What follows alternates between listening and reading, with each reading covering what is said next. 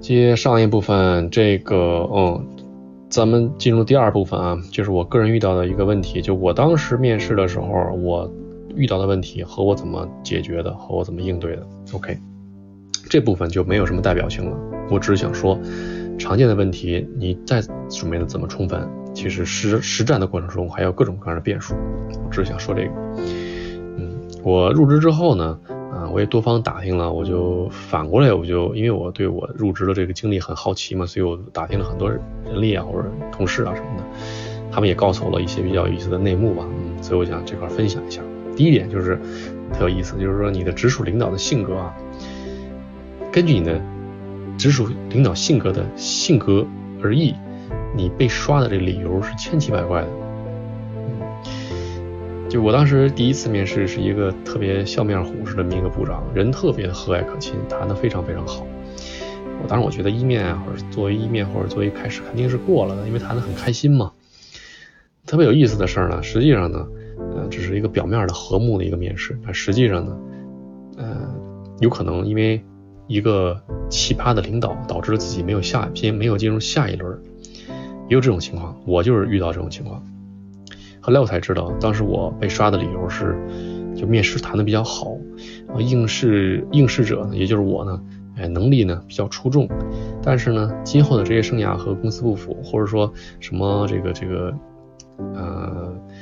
要的钱太多或者怎么样的，反正就是今后啊离职的可能性太大了，所以呢，他觉得不录取，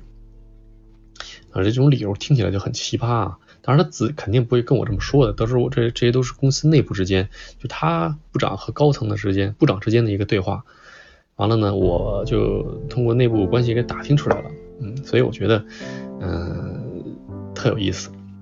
我觉得这么奇葩的一个理由啊，我觉得，嗯，当时我一惊，但是我觉得也也很正常啊。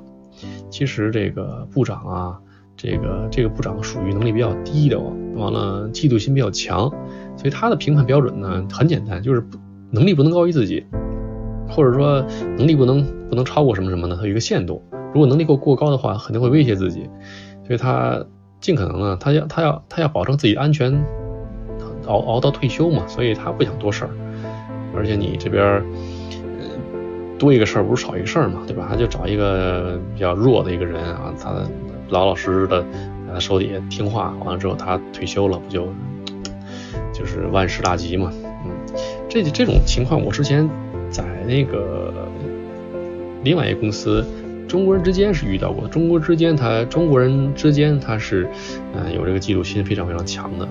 危机感也很强嘛，毕竟在国外。当然你说在日本这么大公司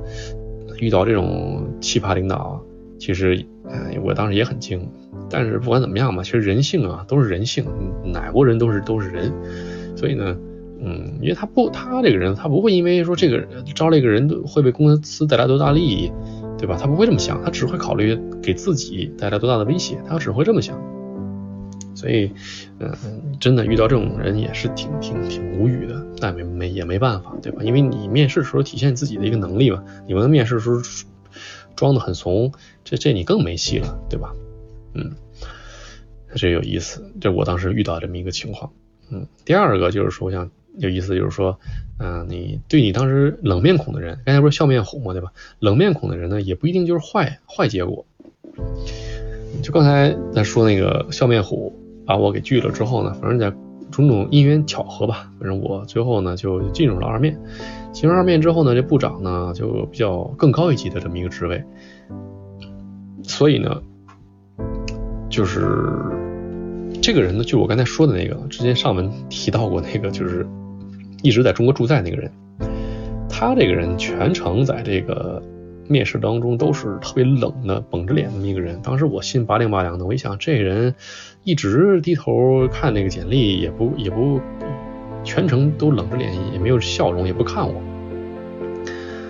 完了，旁边的这个人事部长一老头，倒是他老是哎，偶尔调节调节气氛。如果没有他的话，我觉得，我觉得这个这空气简直都都都凝固了。所以当时呢，嗯，我在反问的环节呢，我就问了问了他关于在这个中国驻在的事儿。嗯，而且呢，通过之前的准备呢，我当时也把这个他当时这个公司的这个前任后任呢，还有他这个公司他在所在的住在地啊，他公司的这个同事的名字呀，他的名字，他这个整个的前任后任的名字我都记下来了。所以呢，我就问他，我说这个，比如说吧，我当我当时就是调查的很清楚，我就说他从上海分公司调回日本之后，谁谁谁接替了什么职位，后来谁谁谁又去了哪一些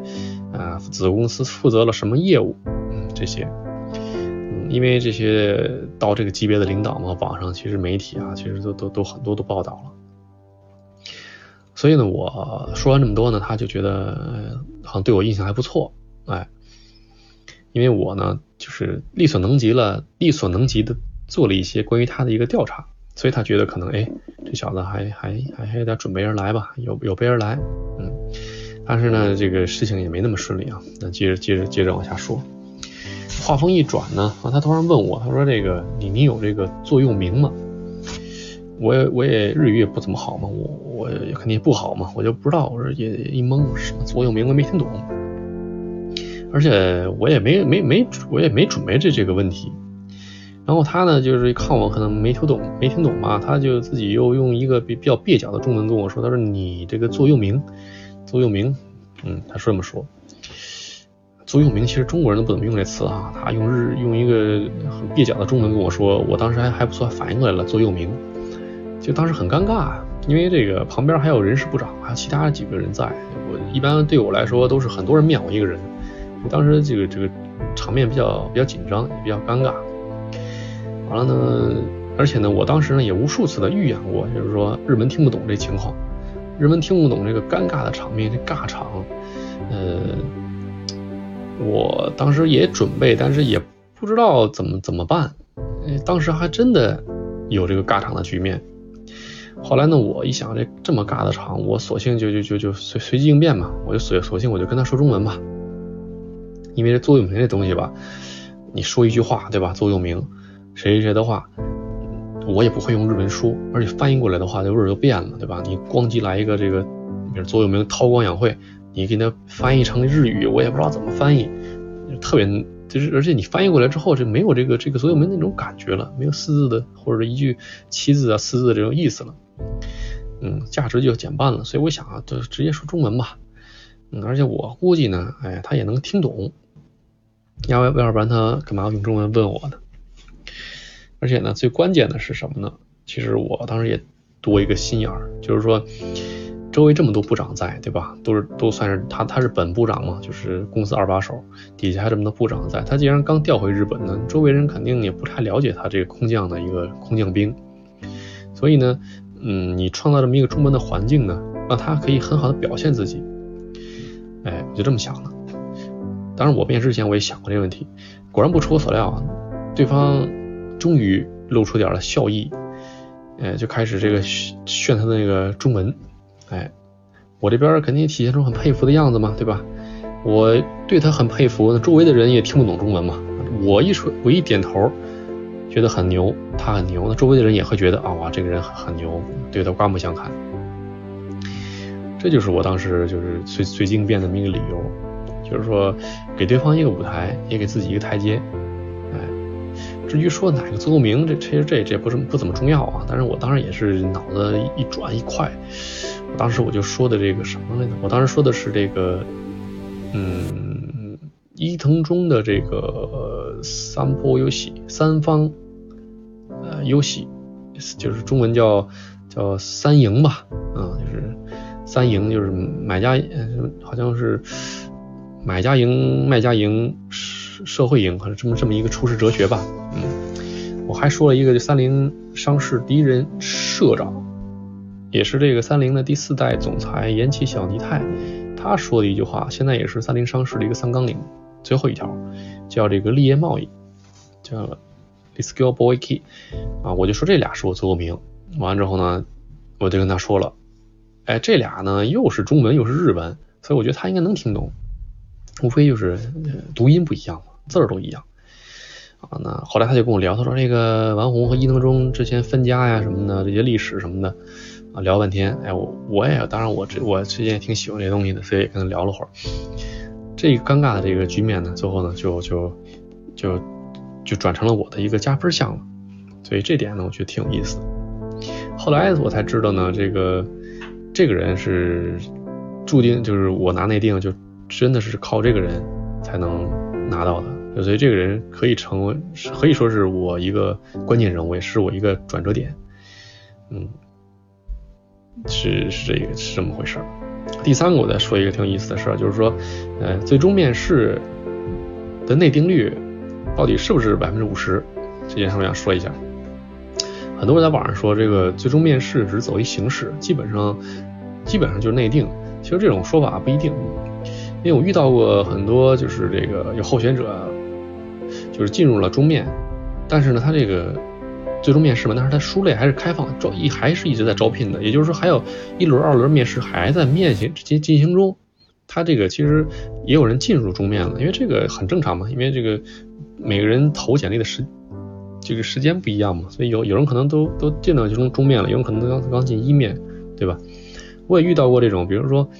呃，选考之中，比如我进了一面、二面了，突然跟我说这个这个这职位不招了，因为有人已经之前已经拿到内定了这职位，所以就就这个我就断了，这个也有这样的情况。所以呢，这些事实都证明呢，其实，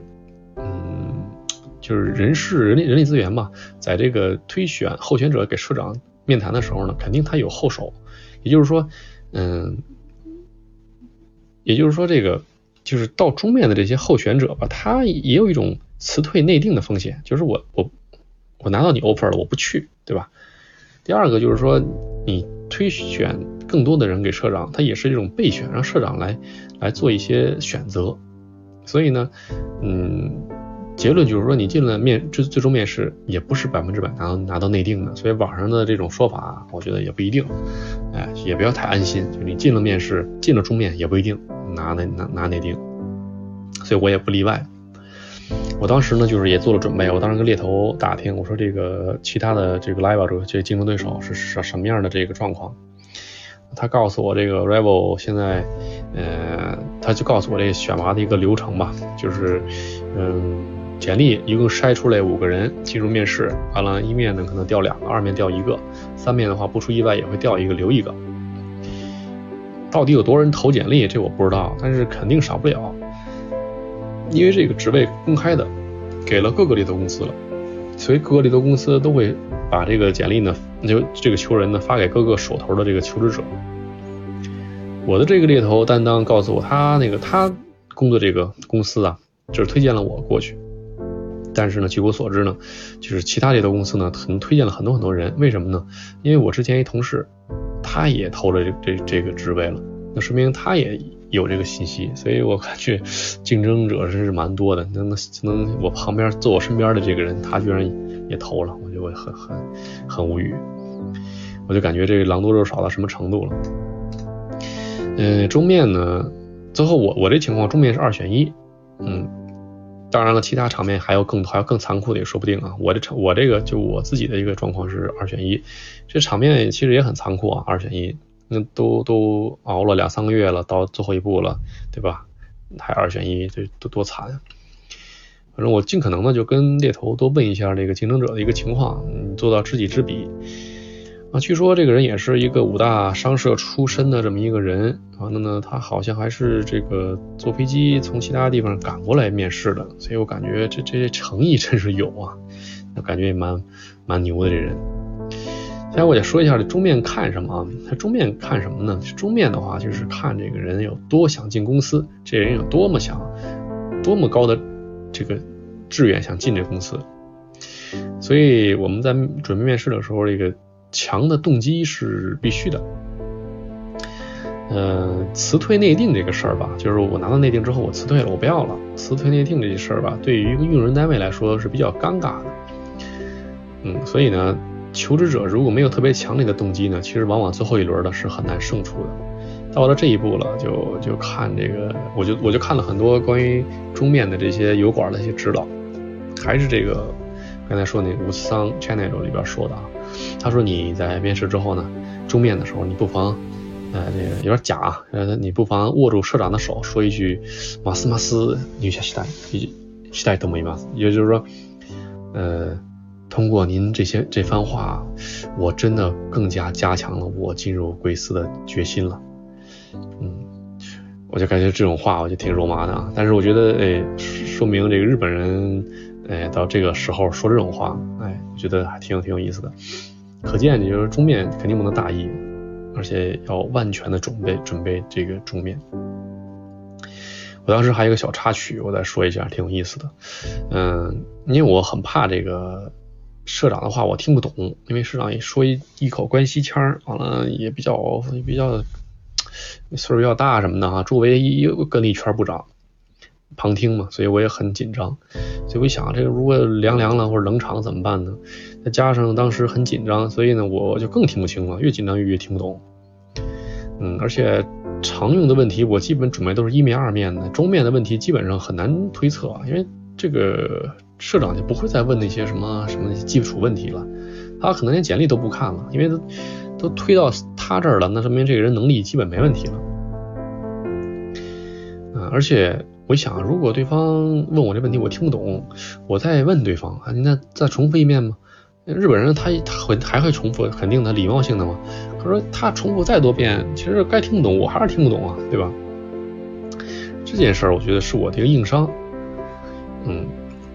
对我来说，这个语言学校学到 N 四不到 N 三我就退学了，找工作的人来说呢，其实这个对我来说是一个课题，我自身的一课题。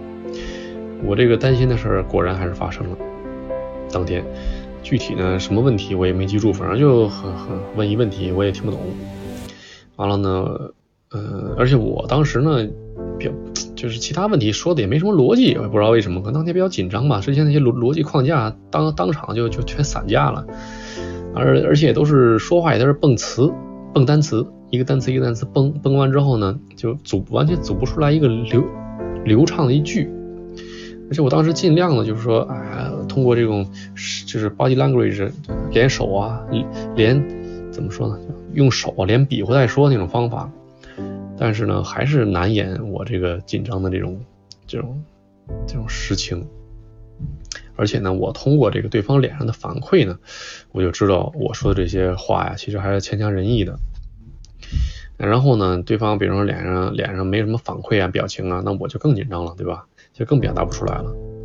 那这时候呢，就是旁边其实二面的时候他也在，就是一个人事部长，他就他就说，突然就问我，他说，哎，他说那个汪桑，你你今天有点有点有点尤为紧张啊？这之前面试好像没这么紧张，你别说说让我放松，说你别紧张，别紧张。然后我当时，哎呀，听到这善良的老爷爷这话，我当时安心了挺多的。我就当时我就灵机一动。我说这个就索性就是顺驴下坡吧，我就话锋一转，我就不回答他问题，不回答之前的问题，我就说关于这个紧张的问题。我说您说的真是，我说我今天太紧张了，我说我我昨我这甚至我昨晚都都没睡好，实际我真的没睡好，因为我近期当时我当时准备各种公司的面试，而且是连续的面试，今天这明天那个的话，完了企业的调研啊什么的都非常费精力，有的时候呃就是整晚。就是有的时候真的是整晚都没睡，就脑子里在不断的彩排，就是不断的做这个练习。有的时候真的是彻夜难眠，失眠的状态。啊，社长当时说说说这个，说我很紧张啊。社社长就好像就很随口说了一句，他说你要是商社人，这这这怎么行啊，对吧？就是你怎么怎么老紧张，这肯定不行啊。所以我当时。当时一想，我这么要说下去的话，肯定会扣分啊。所以我当时我必须我说我得扳回这局势。当时我就往下接着说，顺这个他这话我就往下说。我说您说的是，我说这个商社的人呢，多大的场合都能从容的应对，这是一个必须的一个能力。我说紧张是大敌，哎，但是呢，呃，我这个人呢，从二十五岁开始我就一个人去海外各地。开发客户啊，做销售啊，我说我面对的这些客户啊，都是您这岁数的，或者也都是您这岁数的社长级的人物。即使那样，我一二十多岁一小伙子，三十多岁一人，我也其实我很少紧张。但是今天呢，不一样。这时候呢，大家都都看我，说为什么不一样呢？大家都看我。完了，我说今天是一个转机。我说今天什么转机？我说对，我说是我一个人生的转机。今天的电机，金线的电机，我是一个人生的转机。完了，这个当时这个部长就社长就松一口气，啊，就嘴角一说啊，妈妈妈那，意思就是说啊，这这也是啊啊，这这就是说，一次面试对于这个年轻人来说是一个人生的转机，那说明这公这人还真是很看重我们嘛，改变他一生的感觉嘛。确实也是，当时也是那么想的。当时呢，这才化解了这个当时的一个尴尬。哎，当时的问题问题呢，我也就就就就跳过去了。嗯，